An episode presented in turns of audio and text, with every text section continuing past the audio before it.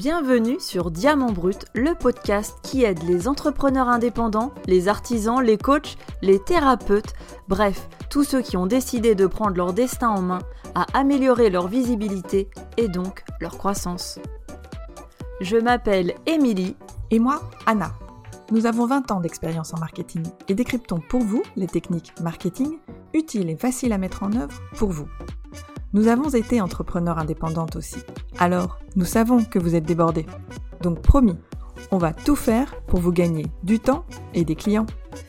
Alors, bon, ça dépend. Euh, ah, ah non, non, non, non, tu me dis pas ça dépend. On avait dit qu'on était bretonne, pas normande. Nous sommes ravis de vous retrouver pour ce sixième épisode de Diamant Brut. Cette fois, nous allons vous parler des réseaux sociaux et surtout nous allons vous aider à déterminer quels réseaux sociaux sont utiles pour booster votre activité d'entrepreneur et d'indépendant. Car au milieu de tous les réseaux sociaux qui existent, il est parfois difficile de savoir quels sont ceux que l'on doit adopter. Et comme toujours, en fin d'épisode, nous vous proposerons une mise en pratique, alors restez avec nous jusqu'au bout Aujourd'hui, nous allons vous parler de Facebook, LinkedIn, YouTube, Twitter, Instagram, mais aussi de Google My Business. Et oui, même si le réseau social Google ⁇ n'a pas réussi à percer et a disparu, il subsiste Google My Business, qui est un croisement entre les bonnes vieilles pages jaunes que les moins de 20 ans ne peuvent pas ah. connaître. Ah, la nana qui s'y croit, avec son micro en bois. ah bon, voilà, une page jaune, quoi, vous voyez. Euh, et puis une page Facebook, bah, que les moins de 20 ans ne connaissent pas non plus, mais là, j'arrête, Émilie. tu, tu en auras marre. bon, d'accord, passé ce petit interlude musical, euh, nous allons vous parler de Facebook, LinkedIn, YouTube, Twitter, Instagram et surtout voir leur utilité en termes de communication. Mais commençons donc par Google My Business que nous considérons comme un must-have, un truc obligé, un truc que tous les entrepreneurs et indépendants doivent avoir. Vous l'avez? Oui, je suis, je sûre que beaucoup d'entre vous ne l'ont pas. Et en fait, oui, Google My Business est un incontournable, non pas pour communiquer, mais pour être référencé chez Google en tant qu'activité professionnelle, et donc repéré par le moteur de recherche Google. C'est gratuit. Je vous promets, ça vous prend 30 euh, minutes, c'est du grand, grand maximum pour vous inscrire. Donc n'hésitez pas. Comme ça, si Madame Michu, welcome back Madame Michu, de la ville de la ville de Plouinec, hein, par hasard, cherche le coach de natation le plus proche de chez elle, quand elle va chercher sur Google coach natation Plouinec, elle tombera beaucoup plus facilement sur votre compte Google My Business parce que Google privilégie ses comptes. Les informations qui apparaissent sont simples mais vitales. Votre secteur d'activité, vos coordonnées, vos horaires d'ouverture. Juste des pages jaunes, quoi. Et eh oui, vous pouvez même ajouter jusqu'à 9 images, ce qui nous distingue quand même des bonnes vieilles pages jaunes, Anna. Voilà, ça y est, c'est moderne. Voilà, ça, ça se modernise. Et dans le cas du coach de natation, une photo du coach souriant et une photo de la piscine suffisent. Si vous avez un restaurant, vous pouvez montrer la salle, la terrasse, le menu. Et en ce moment, Covid oblige, vous pouvez modifier vos images et proposer vos services à emporter à la place. Il y a aussi un emplacement pour une petite description de vos services, donc évidemment, votre pitch vous permet de rédiger très facilement cette description. Quoi? Vous n'avez pas de pitch? Alors là, nous vous invitons chaleureusement à écouter l'épisode 1 de Diamant Brut pour que vous y retrouviez toutes nos astuces vous aidant à rédiger votre pitch. Et comme ça, vous aurez votre description pour Google My Business. Oui, et un détail, comme lorsque l'on s'inscrivait sur les bonnes vieilles pages jaunes, Google My Business va vous envoyer un courrier, si si, un vrai courrier dans votre vraie boîte aux lettres pour vous fournir un code de vérification. Donc euh, renseignez bien votre adresse, la vraie. Et si vous avez une activité de service en ligne, pas de souci, vous renseignez l'adresse de votre domicile. L'important c'est de recevoir le courrier pour saisir le code de vérification. Et enfin, une fois votre compte vérifié et activé, vous pourrez à tout moment le modifier. Attention, hein, Google se réserve le droit de vérifier avant de valider les modifications, par, exemple pour un changement d'adresse. Voilà, donc maintenant que nous vous avons parlé de ce must-have, de cet incontournable, sur quel réseau social faut-il miser en 2021 et dans quel ordre de priorité? Facebook, LinkedIn, YouTube, Instagram? Émilie, help, ça fait beaucoup On commence par quoi? Alors, bon, ça dépend. Euh, ah, ah non, non, non, tu me dis pas, ça dépend. On avait dit qu'on était bretonne, pas normande. On s'appelle 47.7 parce que 47.7, c'est la latitude de l'Orient, pas celle du Havre, même si nous n'avons rien, rien contre le Havre. Coucou au Havre ah ouais, bon, coucou les Havrais, mais oui, mais vraiment là, euh, ça dépend. En plus, on pourrait aussi parler de Pinterest, Snapchat ou encore TikTok. Donc cela dépend vraiment de votre activité et de votre cible, des personnes auxquelles vous avez envie de parler. Si vous êtes sur le marché B2B, si vous vendez donc à d'autres entreprises, euh, alors là, la priorité, non sans surprise, c'est le réseau social LinkedIn. Et en plus de votre compte LinkedIn qui est associé à votre nom personnel et à votre CV, vous avez besoin de créer une page LinkedIn qui aura le nom de votre société. Après, il va falloir vous armer de patience et vous former pour communiquer sur ce réseau un petit peu spécial. Il y a des tas de règles à suivre pour que LinkedIn choisisse de mettre en avant vos posts. Et malheureusement, LinkedIn privilégie bien plus les posts des personnes que les posts des pages. Donc notre conseil sur LinkedIn, c'est d'avoir votre page, d'y mettre quelques posts, mais de surtout, surtout communiquer depuis votre compte personnel qui, lui, peut envoyer vers votre page LinkedIn et votre site web si vous en avez un. Oui, oui, postez depuis votre compte LinkedIn personnel et non depuis votre page. Ou au moins repartagez tous les posts de votre page LinkedIn depuis votre compte personnel LinkedIn. Ça sera beaucoup plus efficace. Ensuite, en termes de posts, LinkedIn mesure notamment le temps passé par les visiteurs sur votre poste. Donc la règle, c'est d'écrire de longs posts qui donnent envie à chaque ligne euh, d'aller à la ligne suivante. Si vous voulez en savoir plus, n'hésitez pas à nous le faire savoir sur notre groupe Facebook, Entrepreneurs indépendants auditeurs de Diamant Brut Pépite en devenir, ou mhm. notre page Facebook 47.7, ou encore en nous contactant sur la page contact de notre site web 477.fr. Nous pourrons dédier un podcast entier à LinkedIn. Voilà, alors LinkedIn, c'est parfait pour vous adresser à la cible des professionnels et des entreprises. Mais si votre cible, c'est plutôt Madame Michu, ménagère de plus de 40 ans, ou son mari, Monsieur Michu, Welcome, Monsieur Michu. Ah, Certains de nos auditeurs, ouais, ont réclamé à corps et à cri l'arrivée de Monsieur Michu. Oui, il existe. Je crois même qu'il s'appelle euh, Michel. Tu vois, Michel Michu, je le sens bien. Bref. Pour... non. non, non. Faut bon, la comédie humaine, Madame. Bref, pour Monsieur Michu, ménager de plus de 40 ans, le réseau social tout trouvé est le bon vieux Facebook. Cette fois, vous pouvez créer une page Facebook au nom de votre société et ensuite poster vos communications via votre page. Créer une page Facebook, c'est extrêmement rapide, cela vous prend 10 minutes. Vous renseignez son nom, ensuite la catégorie. Alors la catégorie, c'est très très très fin. Par exemple, si vous êtes coach, vous saisissez coach et là, Facebook vous laisse choisir entre coach personnel, coaching sportif, club de sport, professeur particulier, mais aussi dresseur de chiens, pension pour chiens. Et, alors là, c'est assez improbable, mais je vous jure, on a testé pour vous. Vous pouvez choisir arrêt de bus. Ah, j'ai pas compris, hein, mais euh, voilà. Bref, vous allez sûrement trouver votre bonheur. C'est pour vous dire, Facebook vous propose de faire très très fin et c'est très malin. Pensez à ce que bah alors c'est quoi l'intérêt de Anna de faire euh, une page pour euh, un arrêt de bus? Je suis un arrêt de bus. Oui, je, voilà, c'est la limite de l'intelligence artificielle. D'accord, ok. Non, j'ai du mal à me projeter.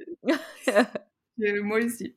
Mais bon, mais bon, pensez à ce que votre client cible, votre persona, Madame Michu, va chercher sur Facebook et coller le plus possible aux mots recherchés. Oui, et enfin, cette fois c'est facultatif, mais faites-le pour être trouvé plus facilement, renseignez la description de votre page. Donc là, youpi, vous copiez-collez votre description de Google My Business, votre pitch, et hop, vous validez, c'est prêt. Et vous demandez à vos contacts de devenir vos abonnés et donc de suivre votre page. Vous pouvez poster depuis votre page, mais attention, comme nous le disions dans l'épisode précédent, les pages Facebook ne sont plus du tout aussi visibles Facebook fait tout cela pour monétiser la mise en avant des posts de page. Donc lorsque vous postez gratuitement depuis votre page, sachez que Facebook n'affichera le post qu'à environ 10% de de vos abonnés. Et oui, ce n'était pas le cas au début des pages Facebook. Tout abonné recevait votre post sur son fil d'actualité. Mais maintenant, même si votre plus grande fan, Madame Michu, veut tout savoir sur vous, si elle ne vient pas d'elle-même sur votre page, elle va manquer 90% de vos communications. C'est énorme. Et c'est une des raisons pour lesquelles nous vous conseillons de continuer à avoir une newsletter qui, elle, est envoyée à 100% de vos contacts. Épisode 5. N'hésitez pas non plus à partager les posts de votre page Facebook depuis votre compte Facebook personnel pour en améliorer la visibilité. Et nous aurions beaucoup, beaucoup de, bonnes pratiques à partager, et ce serait trop long ici, donc ce serait l'objet d'un épisode dédié à Facebook et aux posts Facebook si ça vous intéresse. Donc toujours à propos de l'intérêt de la page Facebook, si vous lancez un restaurant, un magasin ou un salon de beauté et si vous n'avez pas le temps de créer un site web, avoir une jolie page Facebook professionnelle en complément de Google My Business peut être suffisant au départ. Il vaut mieux en faire peu et le faire bien. L'important, c'est d'être présent sur la toile et de fournir les informations auxquelles s'attendent votre cible. De manière statique, dans les rubriques telles que à propos, vous donnez votre adresse, vos horaires d'ouverture, votre menu de l'année en tant que restaurant, tous vos services en tant que salon de beauté, vos tarifs. Et vous utilisez les posts pour communiquer sur vos événements, vos promos, vos plats du jour, votre couleur manucure du moment. Oui, par exemple, quand j'étais au Vietnam, j'étais bénévole marketing pour une entreprise sociale vietnamienne, une toute petite usine de femmes qui réalisait des accessoires et des sacs cousus et brodés main dans la banlieue de Saigon, dans le district 8 pour celles qui connaissent et qui écoutent. Cette entreprise sociale appartient à une association qui scolarise 2000 enfants des rues, les enfants de migrants. L'association s'appelle FFSC, Friends for Street Children, j'ai pas réussi à leur faire de naming, et FFSC avait déjà un site web consacré à la levée de fonds, et elle n'était pas du tout prête à communiquer sur la vente de produits d'artisanat. En revanche, avec une autre marketeuse, nous, nous étions pressés de faire du business. Nous avions fait fabriquer toute une ligne de linge de maison et de sacs, il fallait les vendre et donc communiquer. Et en plus, notre cible, les expats, nous demandait de plus en plus notre catalogue, nos lieux de vente, la marche à suivre pour commander. Donc nous avions besoin d'une vitrine sur le web, alors nous avons lancé une page Facebook dédiée à l'entreprise sociale. Nous l'avons appelée Handicraft by FFSC et nous, nous y avons mis toutes les informations demandées par nos clients. Cela leur faisait un endroit où commander en ligne et avec Messenger, ils pouvaient toujours nous contacter. C'est gratuit et c'est simple, donc ne vous en privez pas. Et oui, et il vous sera également très facile de créer un événement Facebook pour le lancement de votre boutique ou de votre restaurant et de booster le post dédié, c'est-à-dire de payer pour que Facebook accepte de montrer cette publication à plus de monde. Vous pouvez alors faire de la publicité ciblée et pour pas cher, vraiment euh, pas de quoi s'en priver. On peut même choisir de montrer le post en fonction de la localisation des gens. Vous entrez votre ville, vous choisissez un rayon d'action, c'est très utile quand on vend en local. Dans tous les cas, difficile aujourd'hui de ne pas avoir une présence sur Facebook, quel que soit votre domaine d'activité, puisque Facebook est utilisé en France par plus de 40 millions de visiteurs mensuels. Donc Facebook est aussi propriétaire d'Instagram, donc vous pourrez aussi déployer vos publicités sur cette deuxième, deuxième plateforme. Anna, on en parle d'Insta? Cette transition toute trouvée. Euh, communiquer sur Instagram, c'est un petit peu particulier. Ce n'est pas un réseau social aussi généraliste que Facebook. Il y a quelques années, c'était simple. Nous vous aurions dit qu'Instagram était destiné aux, jeunes fans de beaux visuels et Facebook pour les moins jeunes. Mais c'est plus du tout aussi simple. Ok, 80% des utilisateurs d'Instagram ont moins de 35 ans encore aujourd'hui. Mais les jeunes, en tout cas les plus de 25 ans, sont aussi tous sur Facebook. Donc non, n'allez pas sur Instagram en espérant cibler plus facilement des jeunes ou alors juste des 30-40 ans. En revanche, Instagram peut être intéressant en fonction de votre secteur d'activité. Si votre métier vous amène à avoir de belles photos ou vidéos à partager, Instagram peut être fait pour vous. C'est visuel et il y a une exigence esthétique. On vous prépare un podcast plus tard hein, dédié à Instagram, mais sachez déjà que ça marche surtout pour le tourisme, la mode, la beauté, la décoration, la nourriture, l'immobilier. Nous n'avons pas de compte Instagram 47.7 car nous n'avons pas grand-chose à montrer la photo d'un site web créé par nos soins n'aurait pas un intérêt majeur. Mais cela euh, peut fonctionner. Je sais que certains euh, freelances ont un compte Instagram et s'en sortent très bien. Après, à vous de trouver, votre voie. Mais pour moi, en revanche, j'ai un compte Instagram de mon blog de voyage Petit Globe Trotter ou de mes créations couture pluie de rêve puisque c'est très très visuel. Communiquer sur Instagram, cela nécessite d'y consacrer du temps d'autant plus qu'il est conseillé de communiquer 16 fois par semaine sur Instagram pour être visible, lorsque Facebook nécessite plutôt 3 posts par semaine. Si vous avez déjà un site web, Google My Business et une page Facebook, et si vous êtes débordé, comme beaucoup, demandez-vous si un compte Instagram est vraiment utile pour vous. Ou alors choisissez entre Facebook et Instagram en fonction de votre cible. De toute façon, si vous créez un compte Instagram professionnel, Instagram va se fonder sur votre page Facebook et si vous n'avez pas de page Facebook, il va vous en créer une automatiquement. Vous n'aurez plus qu'à la revendiquer. Et vous pouvez avoir jusqu'à 5 comptes Instagram professionnels. Oui, quand on veut, tu as raison Anna de parler de régularité des posts, c'est très très important sur les réseaux sociaux, c'est un petit peu la clé. Et quand on veut être sur plusieurs réseaux sociaux mais que l'on n'a pas de temps à y consacrer, une pratique consiste à répliquer les mêmes posts sur Facebook et sur LinkedIn par exemple. Et c'est ce que l'on fait avec 47.7 sur LinkedIn grâce à des outils de gestion de, des publications comme Buffer ou Hootsuite. Et on vous met les liens dans les notes de l'épisode comme d'habitude. Mais sachez que ce n'est pas une super pratique. Euh, en effet, chaque réseau a ses règles et va réagir différemment. Il vous faut donc, dans l'idéal, prévoir du contenu spécifique pour chaque plateforme. Mais on va dire que pour démarrer, c'est mieux que rien. Et puis, euh, petite euh, précision, petite astuce, euh, on peut par exemple publier un même contenu sur Facebook le jour 1 et republier ce contenu sur LinkedIn jour 10, c'est-à-dire croiser les publications, pas forcément les faire au même, au même moment afin de toucher mmh. des, des personnes différentes. Exactement. Et par exemple, si vos clients cibles sont des hommes qui aiment la musique et les jeux vidéo, il serait peut-être intéressant pour vous d'être sur Twitter. Et oui, c'est le réseau social avec 60% d'hommes et 40% de femmes et un fort intérêt pour la musique, les jeux vidéo et les voyages. Twitter est un petit peu spécial parce qu'au départ, en 2006, il a plu aux journalistes et aux hommes politiques avec des posts limités à 140 caractères sans images.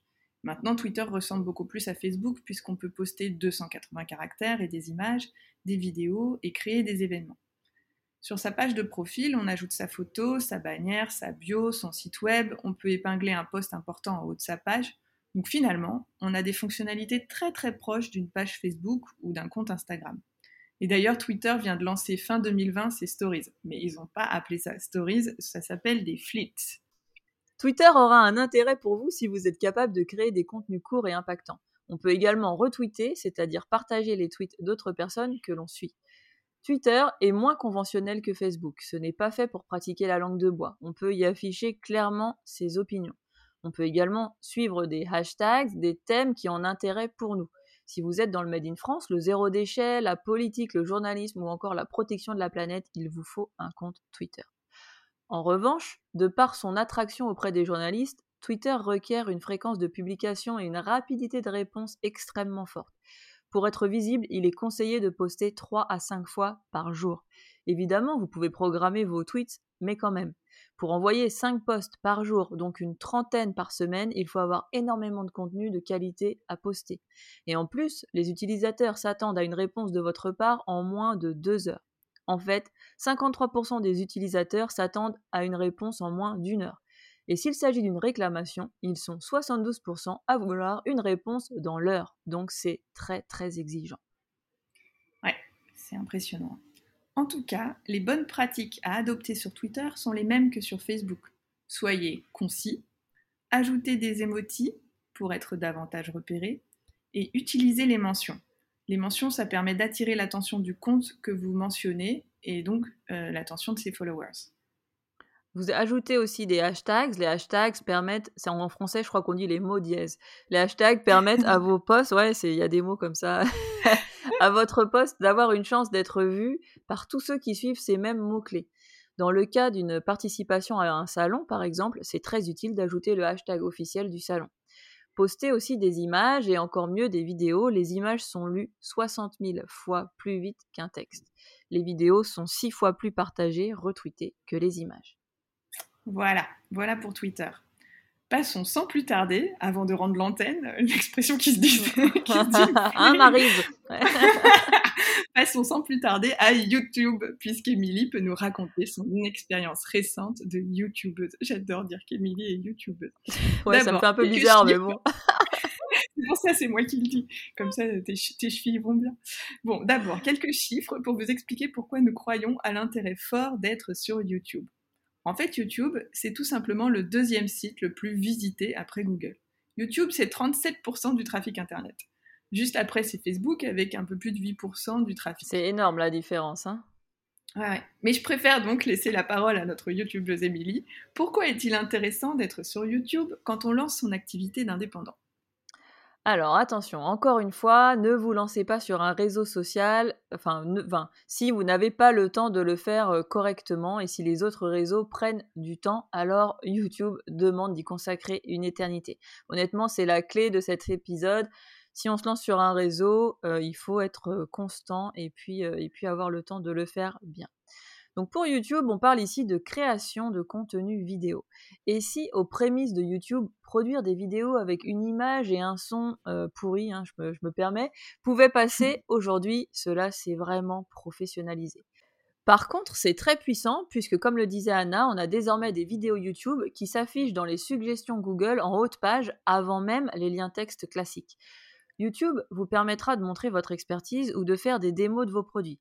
Par exemple, je suis paysagiste et je lance des vidéos sur la bouture d'hortensia. Bretagne oblige. Nous, chez nous, c'est l'hortensia. Ouais. ou les bonnes pratiques pour refaire un gazon, etc. Cela montre mon savoir-faire et peut m'amener des clients. Si je vends une poussette de voyage, YouTube me permet de montrer en vidéo l'utilisation de ma poussette. Euh, on a ces fameuses vidéos de unboxing ou de déballage euh, de gens qui se filment en train d'ouvrir leur nouvelle caméra ou la dernière boîte de Lego. Cela fonctionne très bien. Si je suis formateur et que je propose des cours en ligne, je peux aussi sortir quelques vidéos dans mon domaine. Par exemple, comment faire un vibrato au violon, comment choisir son premier instrument, etc et les spectateurs, selon la qualité de mes vidéos, seront plus ou moins enclins à aller acheter ma formation pour apprendre le violon en 180 jours. Promesse euh, incroyable. Ou pas. ou pas, ou pas. Et j'ajoute une expérience véridique et récente à Singapour. Mon voisin, bon, qui a déménagé, euh, il, il vient de me dire que son coiffeur avait tout appris sur YouTube. Donc là, le résultat n'est pas forcément top euh, sur la coupe de cheveux, mais c'est juste pour illustrer l'omniprésence de YouTube et son utilité dans tous les domaines, même les plus inattendus. En tout cas, merci Emile.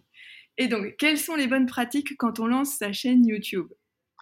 Alors déjà, comme sur les autres réseaux, on soigne la page de présentation de sa chaîne avec une bannière adéquate, une description complète de ce que l'on propose en essayant d'utiliser les mots-clés que l'on cible avec son activité. Ensuite, avant de se lancer au grand jour, prévoir minimum 5 vidéos, histoire que nos visiteurs n'aient pas qu'une seule vidéo à regarder. On mise sur la qualité, car vous le savez, on n'a qu'une seule chance de faire une première bonne impression. On n'hésite pas non plus à demander aux gens de commenter, liker, partager pour remonter dans les résultats de recherche et de s'abonner en activant bien la cloche de notification pour recevoir un petit mot à chaque nouvelle vidéo. Donc pour chaque vidéo, on soigne le titre et la description. On joue à fond la carte du SEO ou Search Engine Optimization. C'est pas que pour les articles de blog, on fait attention à l'utilisation des mots-clés. Et Google va venir scanner les pages comme il le ferait avec un site web classique. Donc ça se bosse à fond. On peut regarder aussi ce que fait la concurrence sur des mots-clés similaires et bien sûr proposer ensuite quelque chose de différent et si possible d'encore mieux. Et on parlait au début de cet épisode de Snapchat, de TikTok ou encore de Pinterest. Est-ce qu'il faut aussi être sur ces réseaux? Bon, j'ai bien envie de te répondre, ça dépend, mais tu vois, tu vois, ça va pas encore te, satisfaire. Euh, si votre bah cible, eh oui, voilà, je m'en doutais, mais bon, si votre cible est jeune, sachez qu'ils sont plus présents sur Snapchat et sur TikTok que sur Facebook, que sur Facebook, pardon, et LinkedIn. Mais on parle des très jeunes, les moins de 25 ans. En fait, à vous de définir votre cible et d'en analyser les pratiques en termes de réseaux sociaux.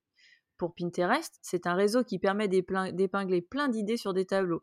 Je l'utilise pour plusieurs de mes activités, et tout ça avec le même compte, car il suffit de créer un tableau euh, idées couture, un autre idées voyage en famille, et de venir y ajouter son contenu en plus du contenu d'autres personnes que l'on aura épinglé. Donc, petit récap pour ne pas s'y perdre, parce que je sais que les réseaux sociaux, ça peut, hein, ça, ça peut être assez, euh, assez confus. Google My Business et Facebook, difficile d'y couper, ce sont des réseaux sociaux génériques. Twitter, pour tous les business engagés qui ont envie de participer aux discussions dans leur domaine d'activité et d'être proactifs. LinkedIn, le réseau pro par excellence, sur lequel on s'interdit de poster ses photos de vacances, et idéal si vos clients sont eux-mêmes des entreprises. Instagram et Pinterest si vous avez du contenu visuel sympa à partager. YouTube, à fond pour le contenu vidéo de qualité. Snapchat, TikTok et autres comme Discord si votre cible les utilise. Parfois, il peut être malin de faire partie des premiers entrants sur une nouvelle plateforme. C'est un pari de savoir si cela va fonctionner dans le temps ou pas, mais si c'est le cas, vous serez hyper visible dès le début. J'espère que nous avons été clairs et que nous n'avons perdu personne en route. Mais n'hésitez pas à nous envoyer un message ou à réagir sur notre groupe Facebook si vous avez des questions liées à cet épisode. Il est temps de passer à la mise en pratique. Lorsque vous communiquez sur les réseaux sociaux, vous avez besoin de rédiger un calendrier éditorial.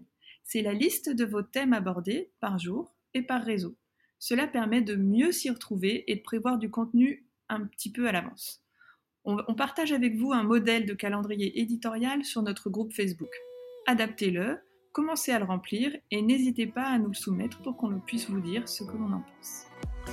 Nous avons survolé TikTok, Snapchat ou Pinterest, mais si vous souhaitez que l'on approfondisse, n'hésitez pas à nous le dire. Nous souhaitons vous aider tout de suite et le plus possible. L'idée de cet épisode était vraiment de vous permettre de comprendre comment chaque réseau peut et doit être utilisé. N'oubliez pas de vous abonner et de nous laisser une note de 5 étoiles si cet épisode vous a plu. Cela nous permet de nous faire connaître et donc d'aider le plus d'indépendants et d'artisans possible. Merci encore pour votre aide et à bientôt À bientôt